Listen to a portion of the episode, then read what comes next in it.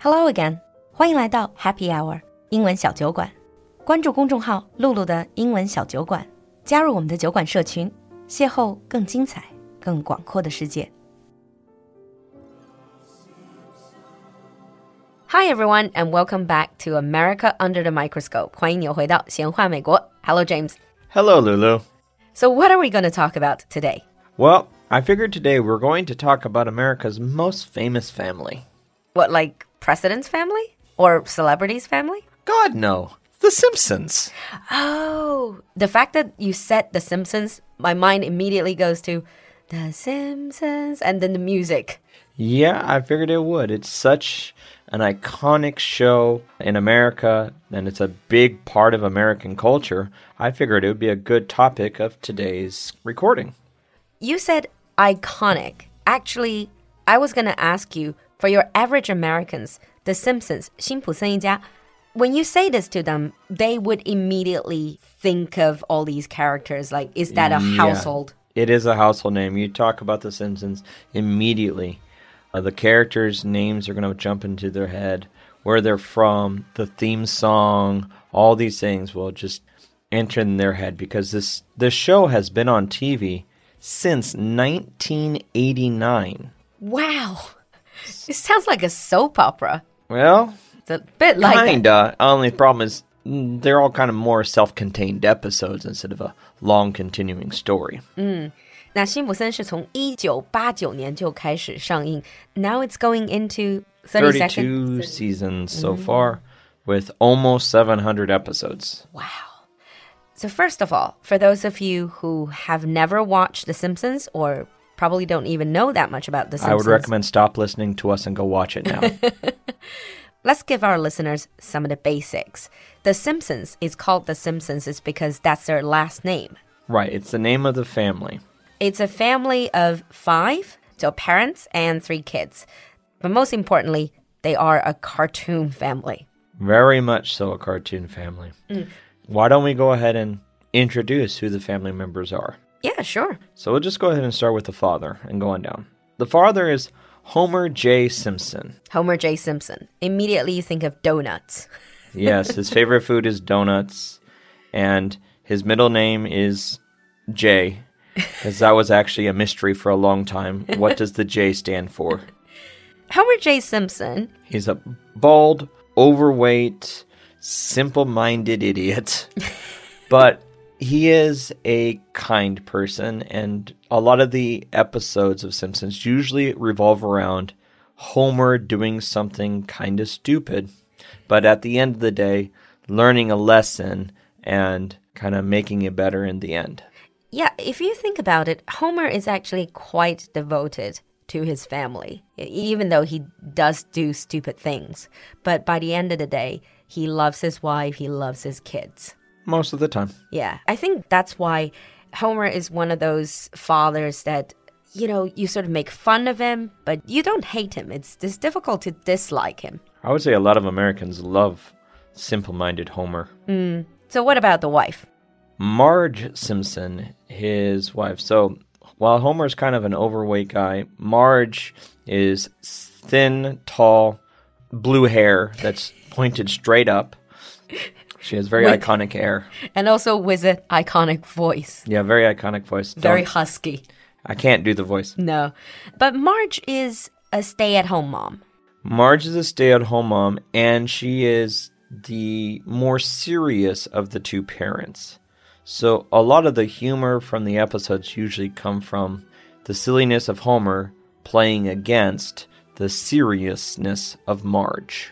So it's kind of like a comedy duo, 就像那个相声的搭档一样。 Oh, absolutely. That's actually where it's most likely based from, because that's a very old idea in comedy.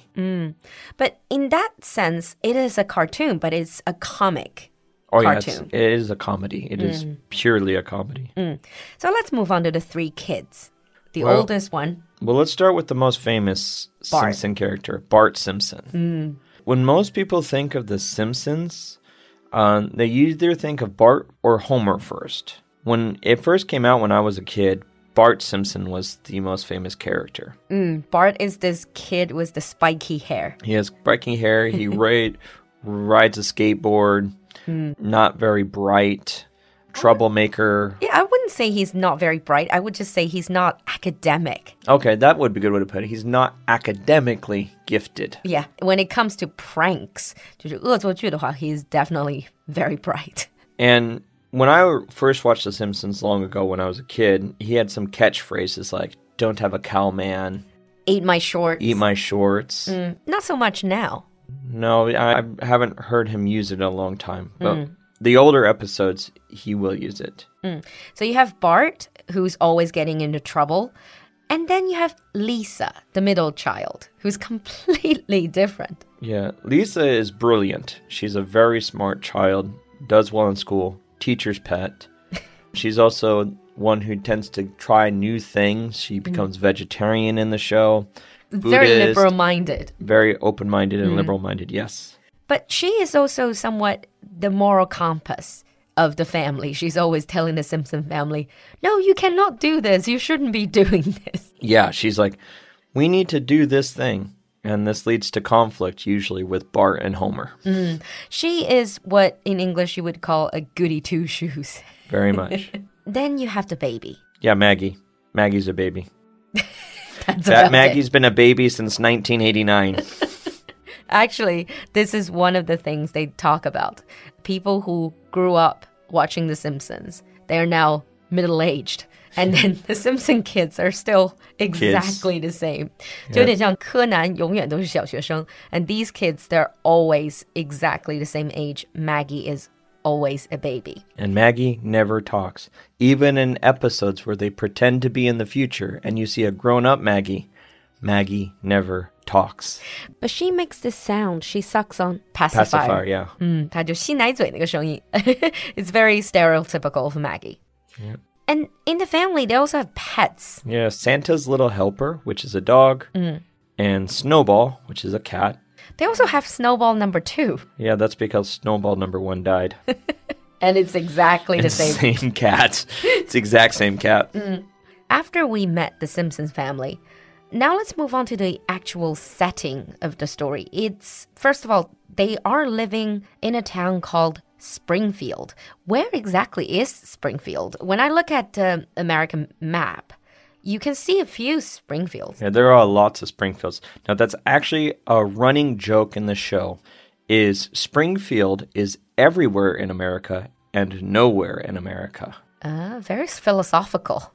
It's supposed to represent, you know, a common middle American town. Mm. So if you watch the cartoon, the town of Springfield has like suburbs, it has kind of city environments, it has mountains, it has ocean, it has all these different things. It's just impossible. It's Yeah. an impossible place. but it is representing that yeah there are parts of america mm. that are like this mm. I suppose it makes the show more relatable to average viewers because they can find parts of themselves of their own life in the show.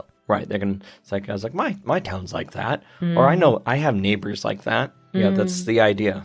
Hmm. And then another setting is where Homer works because Homer is the only mm-hmm. one who's actually making money, providing for the family. yeah that's another joke in the simpsons because homer works at a nuclear power plant as a safety manager. But he really is not skilled.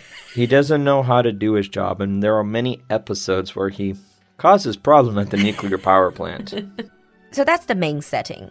But apart from the family member, you have so many recurring characters. So I know they're just as famous as the family. I can sit here and name off all these famous characters. For example, neighbor. His neighbor, Mr. Flanders. That's your typical, really, really religious American. Yeah, Right? super friendly, super religious. He's like, he has a catchphrase like "Okily dokily." And you have the super corrupt Mr. Burns. Ah, yes, the billionaire power plant owner, Mr. Burns, with his catchphrase "Excellent." Excellent. And he's like the ultimate villain. Yeah, And there's this joke about him being hundreds of years old. and there's so many more mm. classic characters in the show, and we mm. can't go through them all, sadly. no. But I think that's part of the charm of The Simpsons. It's not just about the Simpsons family. They paint quite a picture of an entire town, and then basically they create all these fascinating characters, then you can find these characters in your everyday life. Yeah, they're all based off some, you know, real life person or at least a caricature hmm. of a real life person. Hmm. And they may not be perfect. None of them are perfect. They all have their own quirks, but I think that's what makes this show really come alive. Because none of us are perfect. Hmm. Exactly. Brings me to one last question in our basic episode. This is a cartoon, but it's not really like a cartoon for kids. No, it is more adult oriented. So it's not adult oriented as like they'll use lots of bad words, mm. but it is more adult situations. Mm. I mean, they deal with work, family life. So it is like you would find in like sitcoms that we have in America. Hmm. They're not meant for children. They're comedies meant for adults. And hmm. Simpsons is the same. It's just instead of in person, it's a cartoon. And would you say that your general viewers for the Simpsons series, they have a wide age range?